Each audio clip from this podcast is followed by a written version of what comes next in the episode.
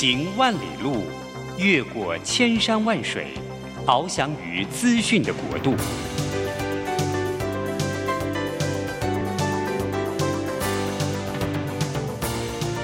以全方位的视野，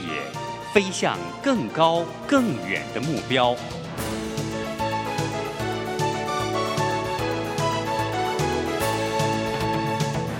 展翅上腾。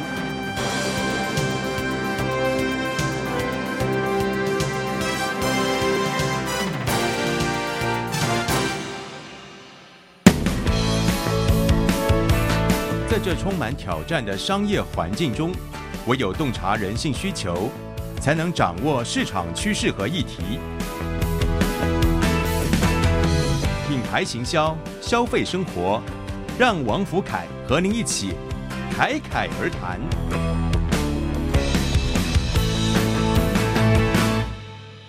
各位听众，大家好，我是王福凯老师。现在收听的节目是《侃侃而谈》，每个礼拜五的早上八点。在台北佳音广播电台 FM 九零点九，跟桃园 GO GO Radio FM 一零四点三同步播出，欢迎大家一起与我们在空中交流。那到了这个天气越来越冷的冬季，好，那很多的人呢就会感觉说，哎，好像似乎应该要去买一些这个御寒的衣物啊，或者是有一些这个所谓的聚餐的需求也慢慢变多了。那当然，对于很多人来讲，冬天其实有很多的一些比较特殊的情感连接，像是我们觉得说夏天好。像应该就是要出去玩嘛，啊，去玩水。可到了冬天的时候呢，哎，不论是我们看到的春酒尾牙，或者是一些跟朋友很久没有聚会了，所以呢，利用这个一年的年底啊，来做一些这个聚会的活动。所以呢，事实上呢，到了这个冬天啊，尤其是我们到了这个十二月的时候，也有很多的人就会想说，哎，那我们要找一个主题嘛，一起来聚餐。所以这个时候呢，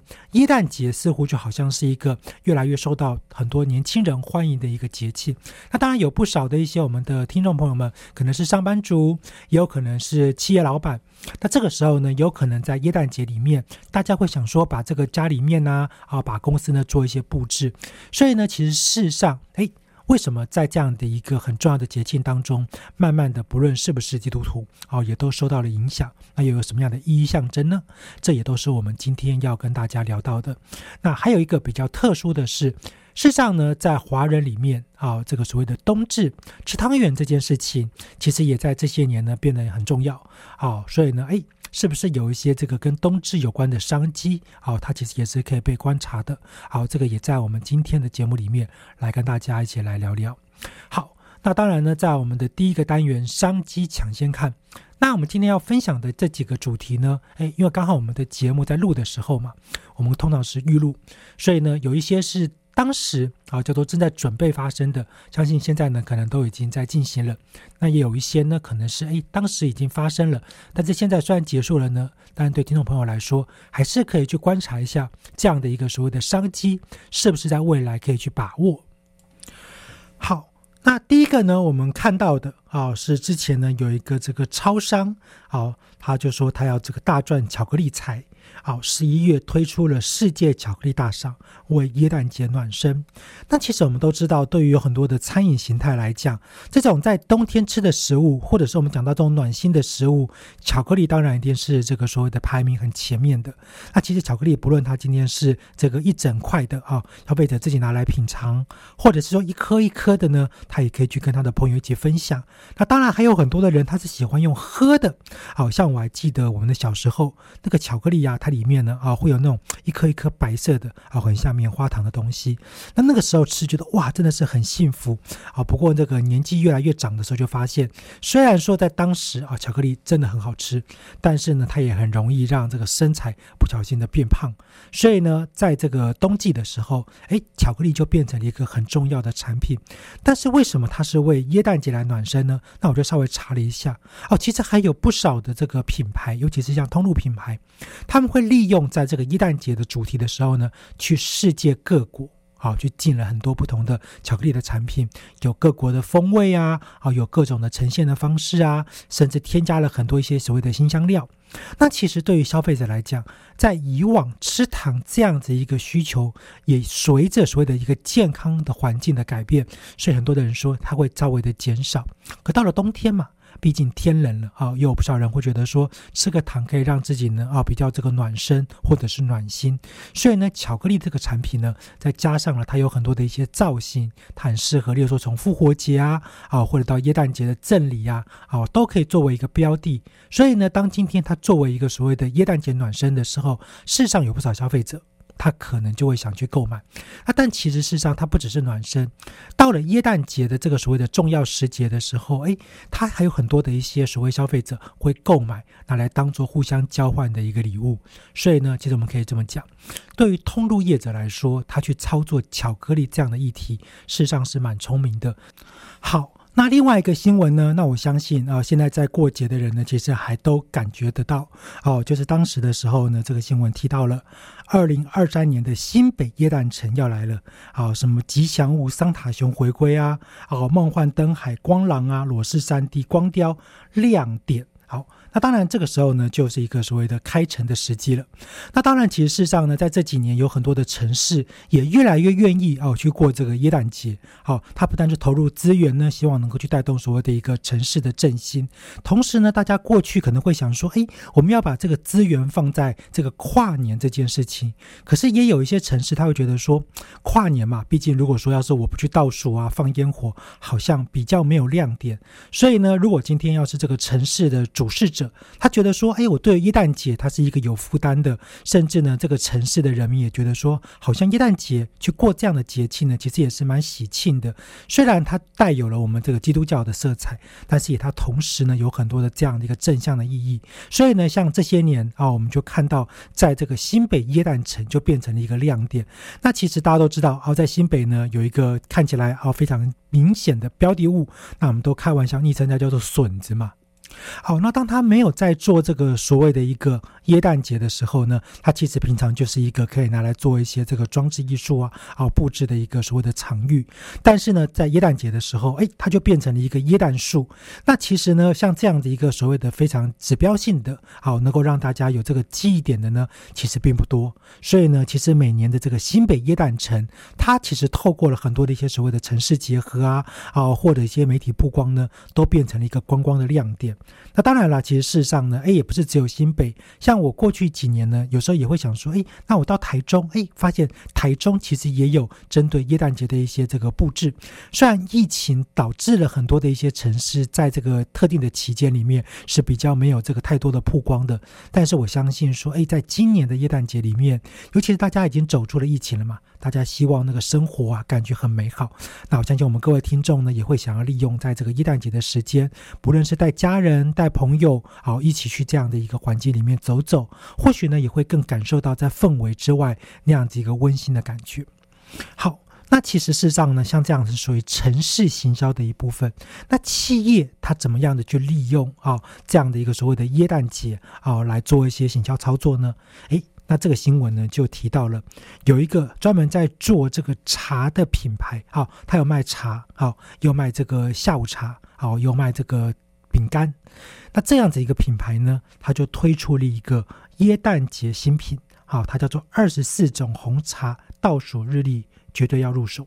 那其实呢，像这样子的一个产品呢，诶，在每年的耶诞节当中，都可以看到有不少品牌，它其实事实上会做所谓的耶诞限定包装。那像我在很多年前的时候，其实我很喜欢买一些这种限量的手表，好，或者一些纪念款的手表。诶，那耶诞节的手表呢，其实在某一些品牌里面，它也是会特别推出所谓的限定包装。那再来像很多女生嘛。喜欢去买一些彩妆，所以也会有所谓的耶诞节限定彩妆，它可能是这种所谓的耶诞色的口红啊，或者是它的包装，哎，很有耶诞氛围。那当然，像这样的所谓的耶诞节的限量产品，对消费者来说就是一个购买的商机。那当然，他提到了这个所谓的一个二十四种红茶倒数日历。哦，那日历这种东西，其实很多人会觉得说，好像似乎哎不太会再用到。可是他用这种所谓的倒数的概念，也就是消费者他买了他。可以跟他的朋友一起来去 share 这样子一个内容。他说：“诶，我们来一起倒数，或者是我们在分享的过程里面呢，大家会觉得说，诶，我们好像上次有送给谁这样的一个日历啊？那我们可以互相当做一个话题，一起来品尝或者是品味。所以其实我们可以这么说，虽然它可能是一个产品的设计，但它可能也让消费者觉得说，哦，可能正好呢，它有什么？诶，一个倒数的一个氛围，倒数的这样子一个所谓的一个巧思。那当然，这个收礼的或者是送礼的呢，都会更有参与感。好，那当然，我们刚刚前面聊到了耶诞节比较多。那既然都说了嘛，冬天对华人来讲，冬至其实也很重要。那我们就来看到一个新闻，它提到的是什么？叫做冬至吃汤圆。台北十五间老字号汤圆推荐。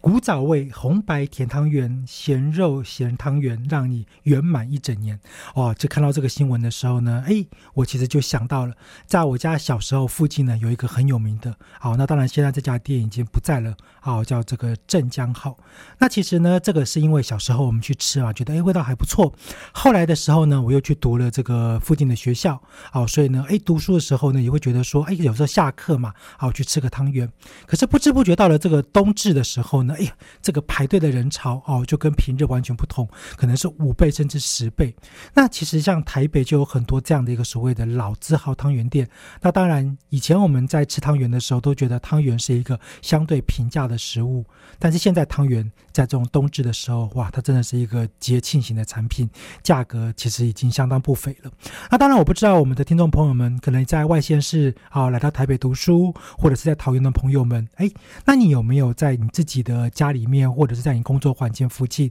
哦，有这种所谓的汤圆名店。那其实事实上呢，冬至吃汤圆，在店里面吃这件事情，那当然是很热闹嘛。可是有更多的人，他可能会觉得说，哎，这个在家里面跟家人一起团聚的吃也很重要。所以像也有不少人会选择就是把它买回家。那像我家有时候呢，啊，这个家里面的成员也会特别的买汤圆来煮。不过坦白说了。好，这个汤圆这件事情呢，到底是直接吃那个红白小汤圆好吃呢？好，还是有人喜欢吃个有馅料的啊？好，还是有人喜欢加酒酿啊？好，这个各有各的喜欢。所以呢，其实在家里面吃的时候，如果说这个家庭成员里面啊彼此的偏好差别蛮大的，好，那这个时候可能要煮好几锅，好，那当然对大家来讲有时候比较麻烦。所以到外面去，它其实是分量比较小的，好，大家喜欢呢就吃自己的那一碗嘛，好，大家顶多就是互相分着吃。所以其实。也蛮有这个所谓的节庆感的。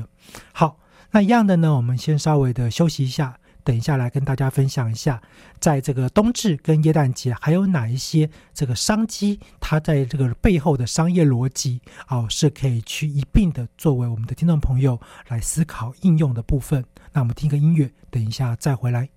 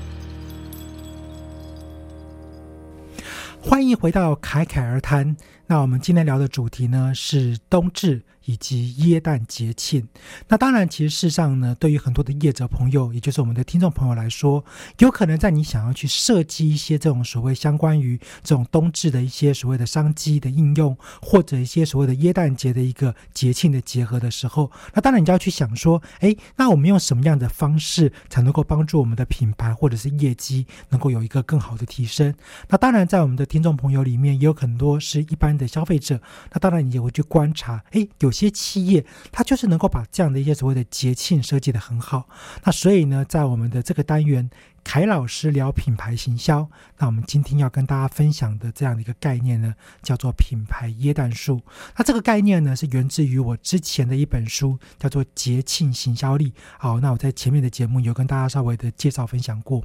那其实事实上呢，在这样子一个所谓的节庆活动的规划，以及所谓的一个商机应用的时候呢，哎，那当时我在写这本书里面的这个理论，后来就在了很多的一些企业或者一些辅导的经验当中。好，更进一步的呢，啊，被拿来做一些所谓的发展。所以今天跟大家分享的，啊，那第一个呢，当然在这个品牌椰蛋树，为什么用这个来命名？原因就在于，其实每一个企业品牌在成长的时候呢，它就仿佛一棵大树一样，它希望它自己呢，哎，能够有一个好好的根，能够去抓住。但是呢，它又希望它能够在向上发展的时候呢，是一个有秩序的。好，所以呢，其实事实上，在这个品牌椰蛋树里面呢，哎，那我们先来跟大家分享。一下这个中间叫做什么？就是这个树的一个大树的一个树干。它呢叫做品牌核心发展策略，所以其实事实上呢，像诶，我们发现了耶诞节，其实有很多的企业为什么要去做耶诞节？因为可能他希望营造出来的是，他对消费者来讲是一个温馨的，好，它是一个所谓的团体互动性高的，甚至呢，像我们看到很多餐饮业，他希望消费者觉得说，它是一个很有氛围的一个品牌。那当然，如果你说一整年我就只有耶诞节过这样的一个节庆，它其实很难让消费者常常的想要上门。所以这个时候呢，品牌核心发展策略，它一定是这个品牌它自己想要长期发展的，只是它可能用了好几个不同的节庆来做这件事情。好，那当然是呢，如果说我们希望我们这个大树好要能够扎扎实实的往上发展。那它的树根就很重要了，所以呢，在当时啊，我在写这本书里面的时候呢，第一个提到的叫做环境解读与预测能力。好，那就是说，哎，其实这个环境有很多的变化，那我们要怎么样去解读它？就像耶诞节好了，其实事实上。过去消费者可能在他的理想里面，一旦节其实就是一个概念嘛，哦，基督教的一个很重要的节庆。但其实也因为在疫情过后，大家其实会比较珍惜我们现在自己的生活，所以呢，耶诞节其实不但是能够让消费者愿意上门，其实它同时也可以利用这样的一个机会去传递一些正能量。好，那当然像有很多的一些，哎，我们的这个基督教的机构啊，或者是一些这个所谓的福音团体，它其实也会在耶诞节里面做很多的一些这个传福音。的动作，所以其实呢，如果今天我们回归到，就是能不能够也同时的去跟这些商业团体去做结合，哎。它其实是可以所谓的如鱼得水的，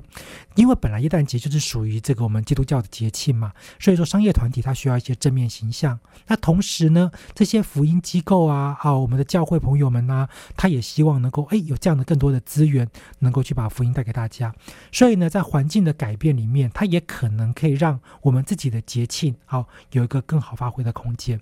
那当然，第二个呢，叫做所谓的专案企划能力。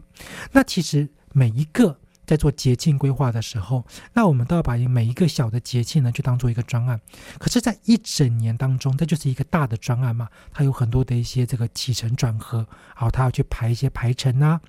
时间的安排、资源的运用等等，所以这个时候呢，在我们的这个专案企划，它叫专案企划力，好，要有这个专案管理的能力，要有资源的掌握这些相关的能力。那第三个呢，叫做年度规划的架构能力。那其实像我们就可以看到了，如果今天要是从耶诞节来说的话，诶。它不只是耶诞节，可能包含了像我们基督教机构的五旬节，可能包含了像我们的感恩节等等。它其实有一整年当中有好几个节庆，可能都跟我们有关。但是如果今天你说，哎，我们的这个听众朋友们可能不见得得你的公司是适合有这么多的这个基督教相关的节庆的，那你可能就会想说，诶，那我的父亲节、母亲节是我的一个商机，或者像是这种商业导向的周年庆、双十一等等。所以呢，要怎么样的去架构这个一整年的节庆，就变得非常重要了。毕竟你要先去思考说，诶，我这一整年要怎么样的去安排？那我的业绩在哪几个月呢？是旺季？哪几个月呢？可能是淡季。那我希望能够透过这样的一个节气呢，去加码，替我的公司带来更好的业绩。好，所以呢，这叫所谓的一个年度规划架构的能力。那再来第四个呢，就是节庆主题的计划能力了。那其实就有很多的朋友就说，其实设计节庆，它其实会比较倾向就是结果论啊。我设计了一个很棒的节庆，有促销啊，拍个短影音啊，或者是一些相关的一些这个有趣的活动，可能在社群上面消费者参与。可是其实事实上，为什么做这个节庆非常的重要？就如同我刚刚前面提到的，像有些人他可能会想说，哎，在过去的时候呢，冬至它其实事实上呢是跟我们的二十四节气有关的，所以有些品牌它从品牌核心呢，它其实就可以去思考，哦，原来我的产品在这个二十四节气当中有好几个是可以去做结合的，那这些节气跟我们的节庆之间用什么样的方式让消费者可以去认同？好，这就是节庆本身的一个企划。化能力。你要去描述它嘛，要去分享。它其实就可就像我们有时候会看到说，哎，冬至为什么吃汤圆很重要？你说它可以是某一个品牌为了卖汤圆而特别去强化的一个话题操作。但是也不能不否认，当今天你说我是一个完全跟这个冬至没有关系的品牌，硬要去操作冬至的时候，消费者有时候也会很疑惑，就跟耶诞节一样。其实呢，你说，哎，我们公司去摆个什么耶诞树啊，好邀请一些这个教会朋友啊，啊或者一些弱势团体啊来传福音呢，其实乍听之下好像都很棒。可是，如果这家公司它常常的呢，都是跟一些其他的这个所谓的诶其他宗教或者一些其他的一些这个所谓比较世俗的元素去做连接的时候，那当然它的消费族群有时候也会很疑惑啊。哦，你到底为什么要去做这些所谓的不同的结合呢？毕竟节庆可能会是一个单一的，但是呢，它的背后就我们刚刚提到的这个品牌的核心，它其实是必须要有一致性的。好，那再来呢，第五个呢，就叫做促销。活动的设计能力，那其实呢，在当时我们就可以发现，说疫情期间真的是有很多的公司啊，生活的很辛苦。虽然说感觉起来了，疫情已经走了有一段时间了，其实也才一年内。然后大家有没有发现，疫情的影响，其实呢，从去年年底到现在，我们仿佛似乎都已经走出了这样的阴霾。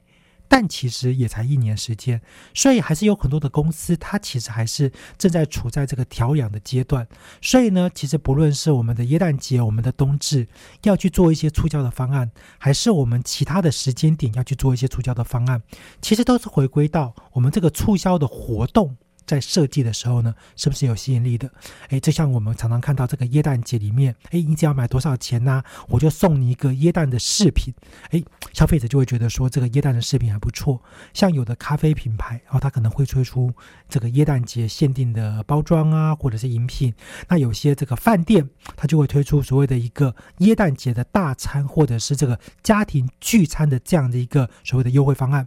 那对于消费者来讲，它其实事实上这个优惠方案呢，就能够去提升它的购买的机会，所以呢，促销的设计其实是相当重要的。那再来呢，好，第六个就是数位整合的行销思维。其实那，当然我们的听众朋友们，除了现在在听广播之外，也有很多的人是透过这个我们的 p o c k e t 来听我们的节目的。那其实就代表了。在这个数位时代里面，好，大家其实呢都越来越重视，不论是社群的沟通啊，好，有很多的一些贴文啊、短影音啊等等，所以呢，我们要把我们的一个好的节庆或者是一个好的促销方案推广出去，那这些数位的资源的整合能力也就很重要了。好，就像哎，我们也会鼓励。听众朋友们，如果说哎听了节目啊，觉得还不错，好，当然你除了在我们的这个 FB 哎我们的粉砖上面去做留言之外，也可以私讯呢，我们侃侃而谈，好，一起来做一些交流。那当然，其实事实上呢，在不同的这样的一个节庆氛围当中，有时候数位它其实还需要跟这个所谓的实体啊来做结合，所以所谓的虚实整合啊，其实也是相当重要的。那最后一个呢啊，就是我们的第七个叫做消费者需求。求的认知思维。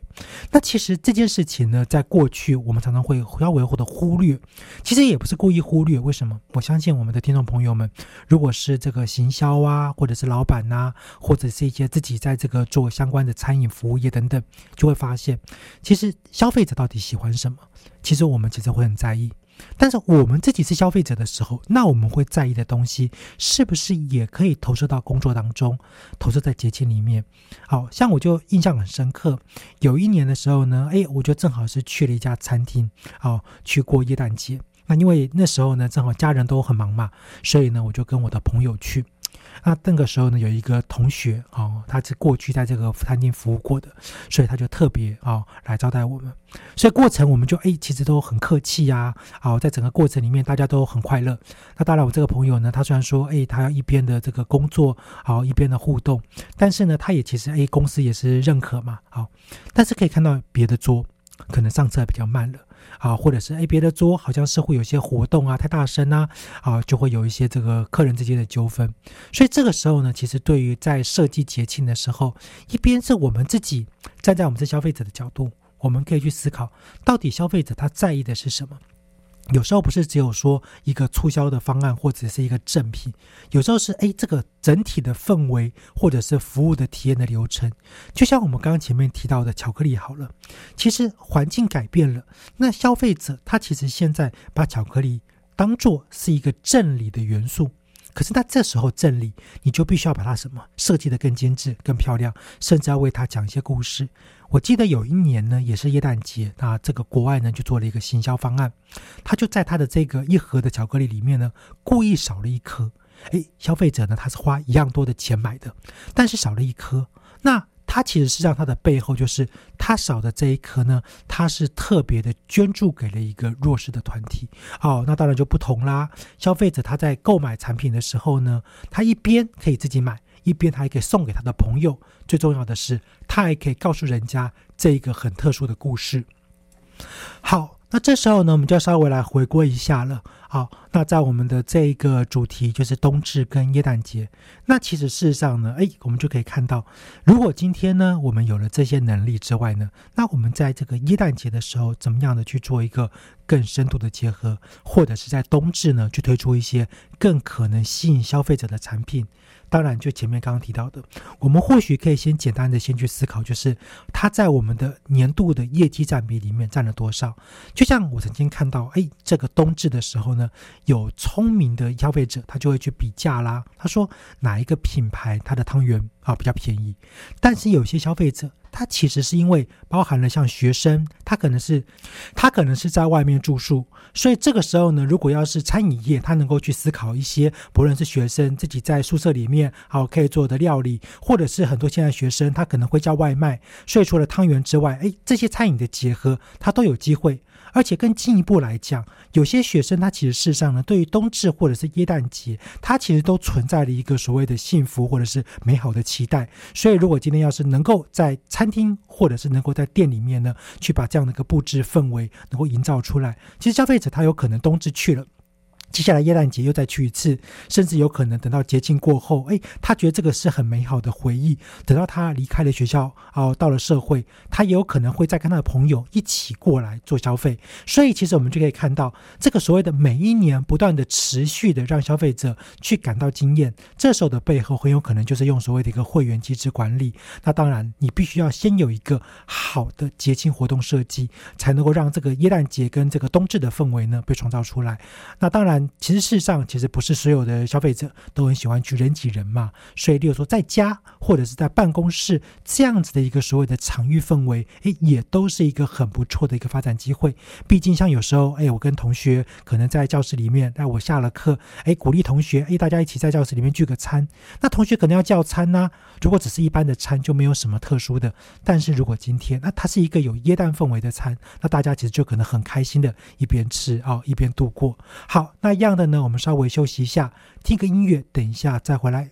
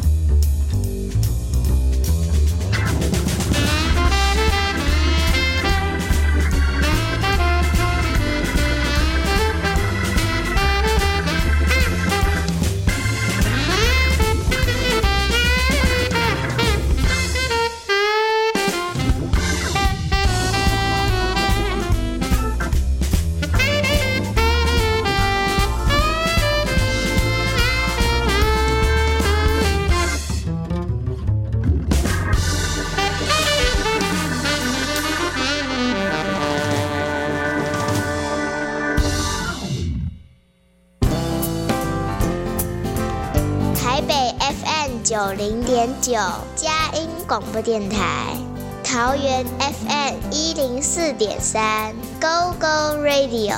宜兰 FM 九零点三，Love Radio。这里是佳音 Love 联播网，精彩节目，欢迎继续收听。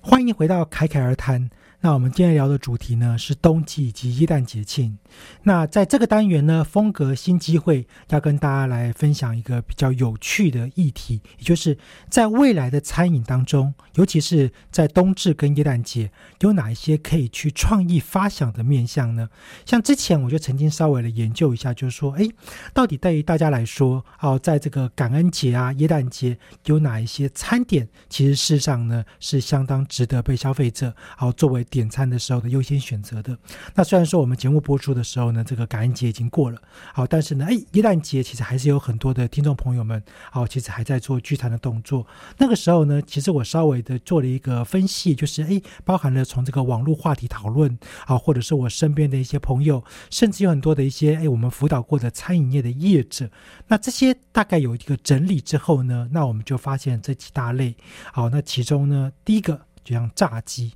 那其实呢，我们就发现过去的时候，这个很多人觉得炸物嘛，哦，就是一个这个罪恶的渊源，但是又是一个幸福的泉源。所以说，其实像有很多的餐饮业，如果要是在你的选项里面，就是在这个餐饮的选择，要去设计一个耶诞节氛围比较特殊的菜单的时候，诶，炸物的选项其实是一个相当重要的，尤其像是炸鸡，好，那种让消费者觉得说，哇，它是一个这个感觉起来一只全鸡，或者是一个很澎湃的感觉。那再来第二个呢？好，就是这个所谓的碳烤猪肋排。好。那其实我还记得说，哎，在比较小的时候呢，年轻的时候呢，家里面好就会有这种比较美式的这个餐点嘛，好，所以这种碳烤猪肋排，其实事实上是有很多的一些消费族群，他会觉得平常是不常见的，但是到了这种所谓的耶诞节的时候，哎，我们今天就可以把它摆上桌，那大家这个一人分个一根呐，哦，其实都是相当过瘾的，好，那所以说，哎，像这样的餐点类型呢，就是平常比较适合大家一起聚餐的时候吃，可是如果今天把它放进菜单的时候呢，就可以。稍微的巧思设计一下，变成了是一个大家分食的时候更有仪式感的一样的一个餐点。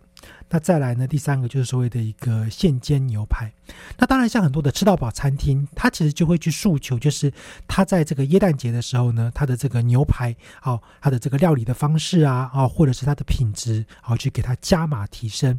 那当然，毕竟呢，对于这个华人来说，吃牛已经被成为一个很重要的餐饮形态了。那尤其是说，哎，耶诞节里面呢，大家这种比较快乐的氛围，西洋的节庆嘛。所以说，如果今天要是真的是不吃牛也没有关系，可以把它换成像猪排啊，或者是其他的一些这种所谓的排餐。但是那种所谓的现煎的这样的一个所谓的排餐，对消费者来讲，其实摆在桌上，哇，一上菜，大家就觉得很快乐的。所以说，其实对业者来讲，其实可以思考一下，就是说这些所谓的西洋过去的这个所谓的主流的餐点，它有的时候呢，其实有一些是能够透过了重新的菜单设计，能够去带来消费者的吸引力的。好，那在接下来呢，这个有几个菜色啊，或者是我们讲到可以适合放在耶诞节里面作为加码的啊，包含了像是什么，哎，龙虾、烤猪脚。那这种呢，其实就是过去一般来讲，它其实事实上是有一些这个所谓的价位的。那尤其是有很多的一些餐厅，它其实要有这样的一个所水准的出菜，并不容易。所以呢，针对了这个耶诞节，其实我们就可以去思考一下，就是说，哎，如果我希望我的消费族群，它其实能够有一个很不错的这个点餐的经验。当然，有的时候它是用套餐，有时候它可能是吃到饱的形态。但是透过了这样的一个加码，它其实会有一个所谓的很特殊的节庆的记忆点。好了，当然最重要的是，它甚至也可以有一个这个价位的提升。好，那当然呢，就是有一些是比较所谓的平日我们也可以吃到的，但是呢，透过了耶诞节，我们可以特别的把它变成是一个所谓的主力的加码产品，像是哎烟熏鲑鱼啊、海鲜浓汤、气死拼盘跟苹果派。还记得我们之前有跟大家分享过，就是在各种的餐饮类别当中，其实事实上，如果今天要去做一个所谓的新的餐饮的推广的时候，消费者他其实要先去思考一个问题：我到了这样的餐厅，会不会觉得你所提出的一个菜色是有点矛盾的？但是呢，像我们刚刚看到的这种所谓的烟熏鲑鱼、哦起司拼盘、海鲜浓汤跟苹果派，其实介于在这个西式跟中式之间，都还有一些操作的空间。就像如果今天你说我们是中式的，好了，那或许我们可以把这个烟熏鲑鱼把它变成酸菜鱼，哦，做了一个调整。当然也可以例如说，哎，我们今天是这个苹果派，但是在中式当中呢，我们就把它换成了例如说红豆饼。所以以消费者的角度来讲，你说耶诞节吃什么，它会有节庆氛围？可能从颜色的角度来看，它可能是比较偏红的。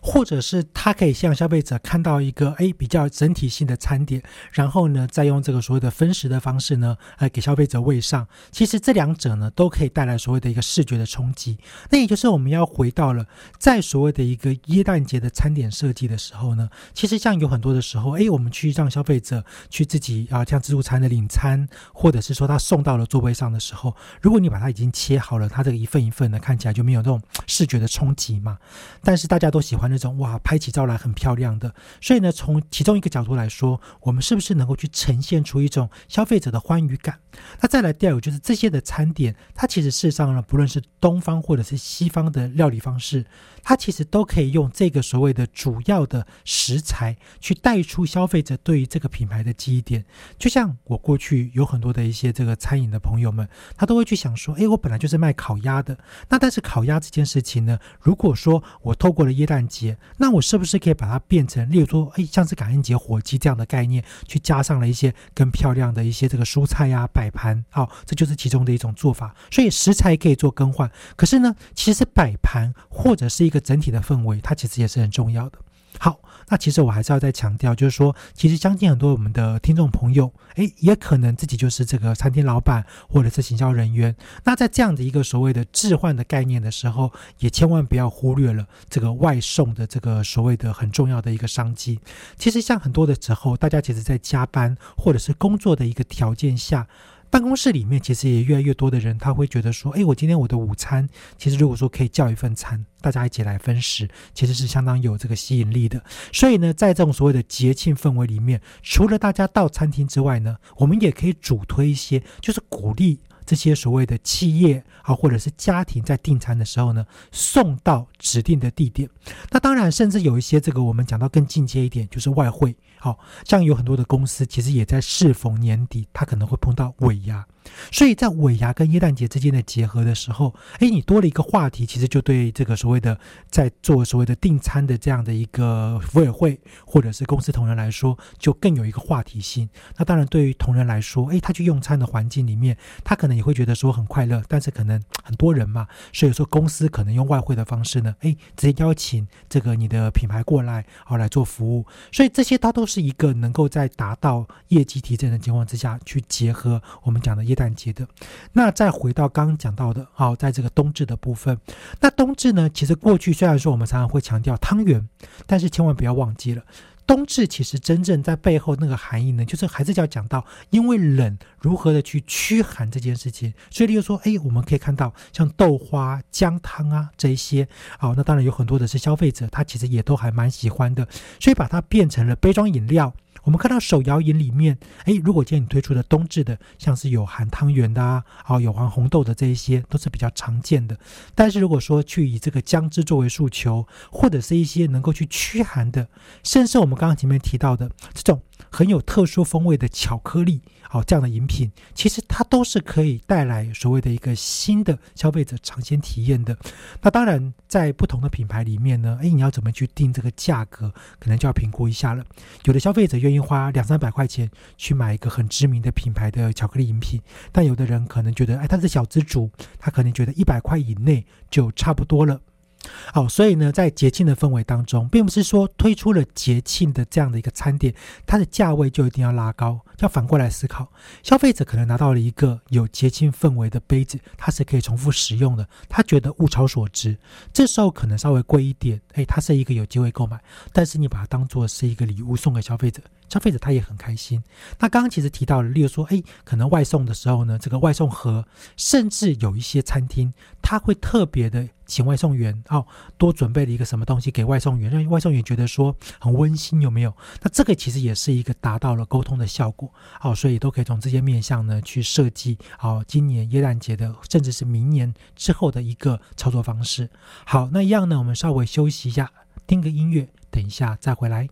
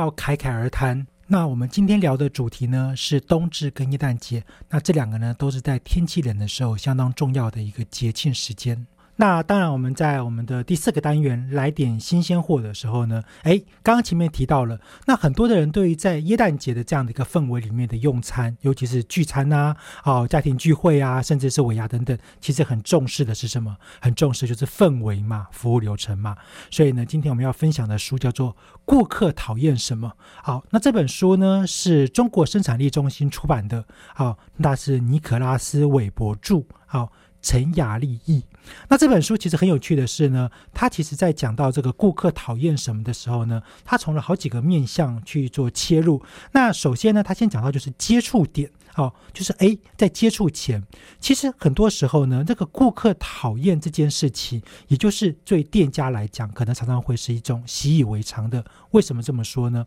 在书里面就提到了一个观念，就是在消费者还没有进到店里面的时候，他会对于品牌有一个主观认知。像刚刚讲到这个接触点呢。在接触前，有时候其实很多的品牌很喜欢把自己的品牌呢讲的有一点过度的美好。那当今天这个过度的美好可能会导致消费者在进去之前有一个很高的期待，可是呢，也就是因为这个过度的美好，反而导致了消费者要进去的时候，他觉得哎，怎么好像似乎呢产生了一些认知的落差？那这个时候呢，其实他很容易受到的第一种影响就是其他消费者的口碑。那第二种呢，就是品牌自己营造出来的结果。像这几年，我们就可以看到了，有很多的一些这个社群在评论上会导致了消费者的一些争议嘛。就是诶，我还没去之前呢，我先看评论。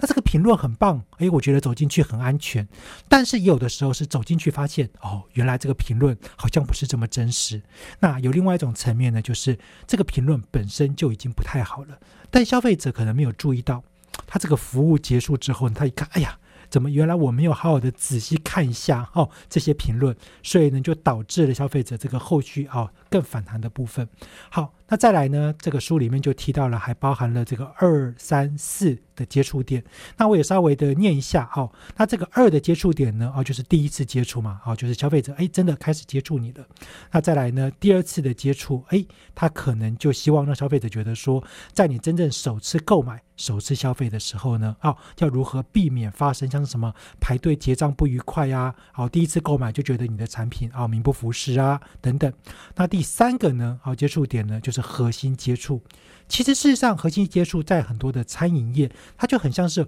我们其实是会员。我们已经购买了一个餐券或礼券，或者是我们是回购了，但是我们刚开始是觉得说，因为你便宜或者是你不错而上门，而核心接触是，我已经真的觉得你是一个我认同的品牌了，但在这个时候呢，发生问题。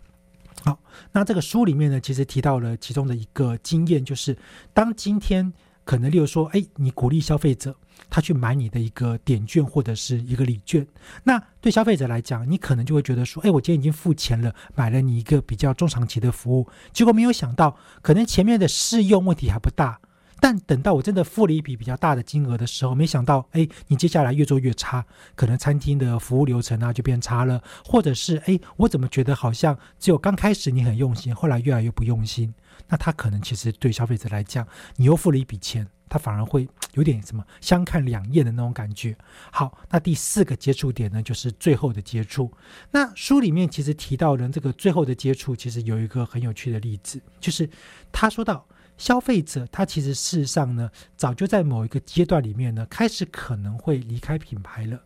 例如，当今天。服务人员其实心里面并不是真的很想去服务顾客，那所以就会有所谓的一个鄙视的感觉。好，的对他这个书里面提到叫做对顾客的鄙视呢是根本性的问题。他说这员工生来粗鲁还是他们本来就这样？其实这就回头来说了，有的时候呢，其实我们去一家餐厅，我们就觉得说，哎，这个餐厅号称嘛，它的服务很棒，结果没有想到老板很傲慢，这种。他可能就会导致消费者，他其实刚开始的时候还没有这么强烈的感觉，可能老板不在。可是呢，当他今天他已经看到了老板就这个样子，甚至呢下面的员工态度非常恶劣的时候，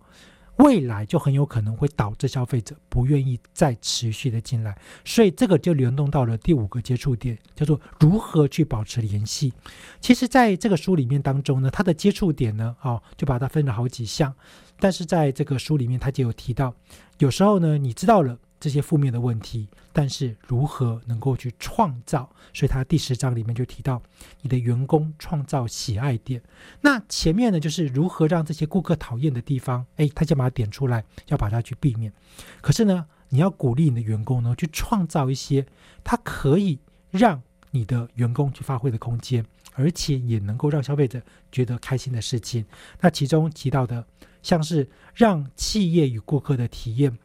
各不相同，而且安排有自己的创意。那其实这件事情呢，它的逻辑是什么？是因为他前面先提到了太过于制式的一种服务流程，有些消费者他其实是被僵化的。可是当今天员工他可以因地制宜、因时制宜的时候呢，去做出一些调整来。好像我们看到呢，有的这个火锅品牌，他喜欢在消费者生日的时候。帮消费者唱歌嘛，那消费者就觉得哇，好幸福，好开心。但其实不是每个消费者，他真的都希望说那种很热闹、很强烈的这样的一个庆祝方式。那你说，哎，如果今天店里面是规定，抱歉哦，你生日一定要唱一首歌，不唱呢，好，这个员工可能被扣薪，那消费者只好接受嘛。